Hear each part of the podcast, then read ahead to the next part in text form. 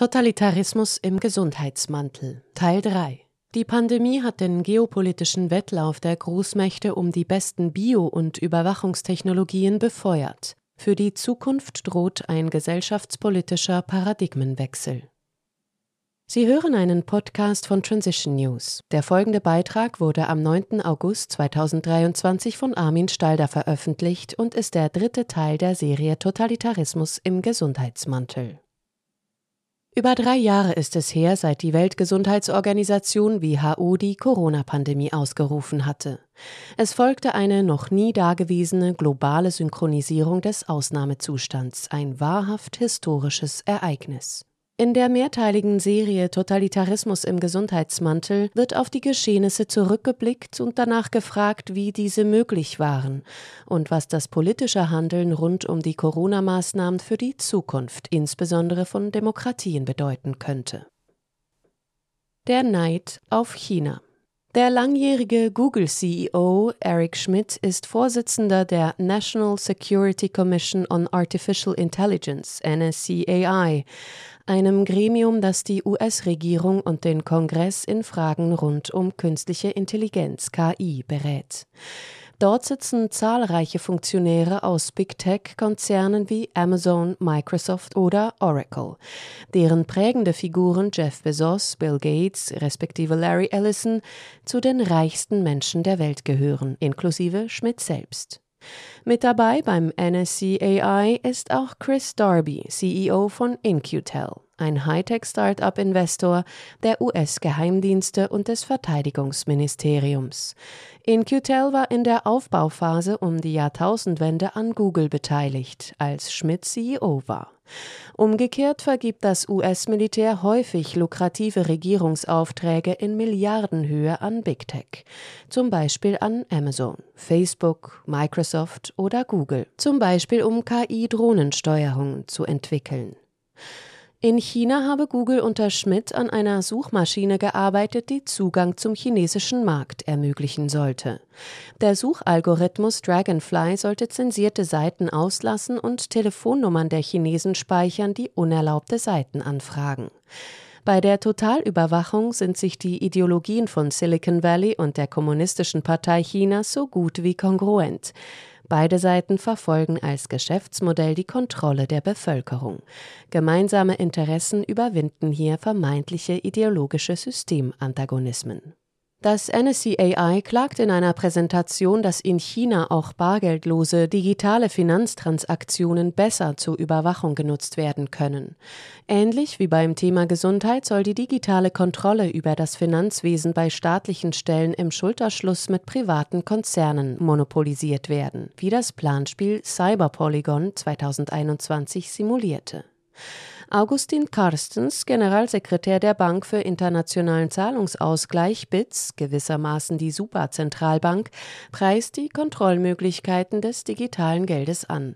Es sei freilich möglich, Personen den Zugang dazu zu verwehren. So sagte er im Oktober 2020, zum Beispiel wissen wir beim Bargeld nicht, wer heute eine 100-Dollar-Note nutzt oder einen 1000-Peso-Schein. Ein entscheidender Unterschied zum CBDC, Central Bank Digital Currency, ist, dass die Zentralbanken absolute Kontrolle über die Regeln und die Regulierungen haben werden, die die Nutzung des digitalen Zentralbankgeldes regeln. Und wir werden auch die Technologie haben, das durchzusetzen. KI wird von der Regierung benutzt, um gesammelte Daten automatisch auszuwerten und Profile über Menschen zu erstellen. In diesem Bereich dient China als Vorbild. WEF-Gründer Klaus Schwab sieht KI als Chance zur digitalen Transformation der Gesellschaft nach diesen Vorstellungen. In seinem Buch The Great Reset stellt er das chinesische Modell als überlegen dar und sieht es als eine Art nächste Evolutionsstufe, die Basis der vierten industriellen Revolution. Er schwadroniert von Designerbabys, Geoengineering, Smart Homes und Cities und so weiter. Alles angeschlossen an das Internet der Dinge oder eine Form von Super-KI. Für Schwab sind Menschen eine gesichtslose Verwaltungsmasse was sie durch das Maskentragen auch buchstäblich immer mehr werden. Gemäß des NSC AI wird Chinas Überwachungstechnologie in viele Länder exportiert und über strategische Investments in Unternehmen vorangetrieben, unter anderem durch die Technologiegiganten Huawei und Alibaba. Alibaba-Gründer Jack Ma verschwand im Herbst 2020 für mehrere Monate, nachdem er Chinas Wirtschaftssystem kritisiert hatte. Einschätzungen von China-Experten zufolge sieht die KPC vermögende Personen als potenzielle Gefahr ihrer Macht. Malaysia führt in der Hauptstadt Kuala Lumpur ein Pilotprojekt mit Alibabas CityBrain durch, einer cloudbasierten Smart City-Plattform, die auf KI setzt und Big Data nutzt. Die Überwachungssoftware weiß so ziemlich alles über jeden, egal ob es um die Dauer eines Arztbesuches, ein Hotel-Check-in oder die Bezahlung der Parkplatzgebühren geht. Die Daten werden zunehmend zu einem relevanten geopolitischen Faktor zwischen den rivalisierenden Weltmächten USA und China.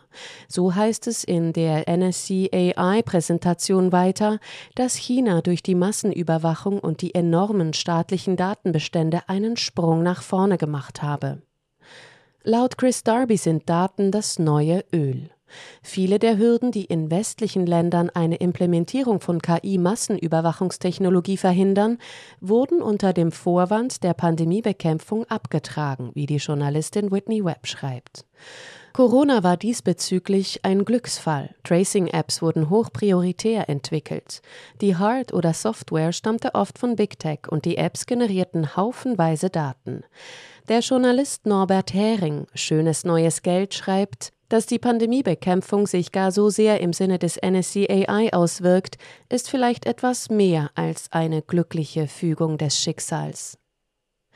Demnach gibt es weitreichende Überschneidungen zwischen den Unternehmen der Great Economic Revival Industry Groups GARIC und denjenigen, die Mitglieder ins NSCAI entsandten, etwa Microsoft, Amazon, Google, Lockheed Martin und Oracle.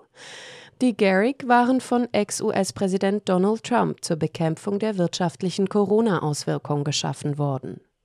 Ebenfalls an Bewegungsdaten interessiert ist die DARPA, Defense Advanced Research Projects Agency, Behörde des US-Verteidigungsministeriums für militärische Forschungsprojekte, mit ihrem Projekt Combat Zones at Sea.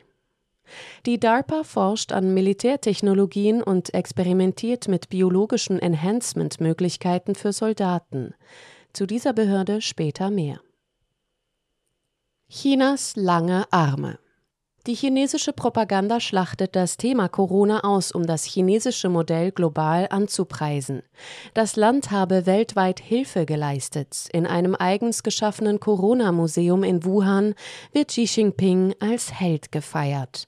Nun geht China in die nationalistische Offensive. Innenpolitisch durch Totalüberwachung, die Säuberung der Uiguren, Unterdrückung der Hongkonger Demokratiebewegung und Säbelrasseln gegenüber Taiwan außenpolitisch angetrieben durch Rachegelüste für vergangene militärische Niederlagen gegen den Westen, Großbritannien und Frankreich. Im 19. Jahrhundert führten die Opiumkriege zum Fall des chinesischen Kaiserreiches. Das hat man nicht vergessen. Der Arte-Film Die neue Welt des Xi Jinping illustriert, wie weit der Einfluss der KPC außerhalb Chinas bereits reicht. Das kann eine Vorstellung davon vermitteln, weshalb in vielen westlichen liberaldemokratischen Ländern mit autoritären Mitteln, sprich Lockdowns, gegen die Pandemie durchgegriffen wurde. So heißt es im Arte-Film, Australien und Neuseeland sind zu einer Art Labor geworden, in dem die Chinesen Methoden zur Infiltration demokratischer Länder testen. Dabei nutzen sie eine alte Strategie zur politischen Einflussnahme, die von der Kommunistischen Partei Chinas entwickelt wurde. Diese bestehe darin, dass die Einheitsfront, eine Abteilung der KPC, nicht kommunistische Kräfte für ihre Ziele gewinnt und neutralisiert. Sie würden gekauft und dadurch zu Verbündeten Chinas. So gewinne China Einfluss auf die Innenpolitik der ausländischen Partner, der weit in die Gesellschaft hineinreiche. Wirtschaft, zum Beispiel Ackerland, Rohstoffe, Medien, Zivilgesellschaft, Universitäten. So werden China-freundliche Politiker finanziert und die chinesische Bevölkerung im Ausland eingespannt. Von der 26 Millionen Menschen umfassenden Bevölkerung Australiens sind über drei Prozent ethnische Chinesen, was knapp einer Million Menschen entspricht. 2017 wurde bekannt, dass der australische Senator Sam Dastyari vom Milliardär und KPC-Mitglied Huang Xiangmo bestochen worden war. Der damalige australische Premierminister Malcolm Turnbull wurde vom australischen Geheimdienst aus Gründen der nationalen Sicherheit dazu angehalten, keine Events zu besuchen, an denen Huang zugegen war. Chinesische Geschäftsleute sind in den vergangenen Jahren zu den großzügigsten Spendern der politischen Parteien in Australien aufgestiegen. Mittlerweile hat Australien Maßnahmen erlassen, etwa die Parteienfinanzierung eingeschränkt oder Huawei vom Ausbau des 5G-Netzes im Land ausgeschlossen. Auffällig war, wie nah sich Australien und Neuseeland mit ihren repressiven Methoden und Maßnahmen an China orientierten. Die engen Verbindungen zwischen WEF, Schwab und China sind bekannt. Die neuseeländische Ex-Premierministerin Jacinda Ardern ist bei den Young Global Leaders des WEF, einem elitären Zirkel von Gefolgsleuten, in dem zum Beispiel auch der deutsche Ex-Gesundheitsminister Jens Spahn oder die deutsche Außenministerin Annalena Baerbock zugegen sind. Chinesischer Einfluss in Europa. Auch in Europa ist China seit Jahren auf dem Vormarsch. So ist etwa der ehemalige Premierminister Frankreichs 2002 bis 2005, Jean-Pierre Raffarin, ein langjähriger Freund Chinas. Er setzte sich für europäische Waffenlieferungen an China ein und unterstützte ihr Anti-Abspaltungsgesetz, eine Selbstermächtigung zur Invasion Taiwans vor Chinas Küste.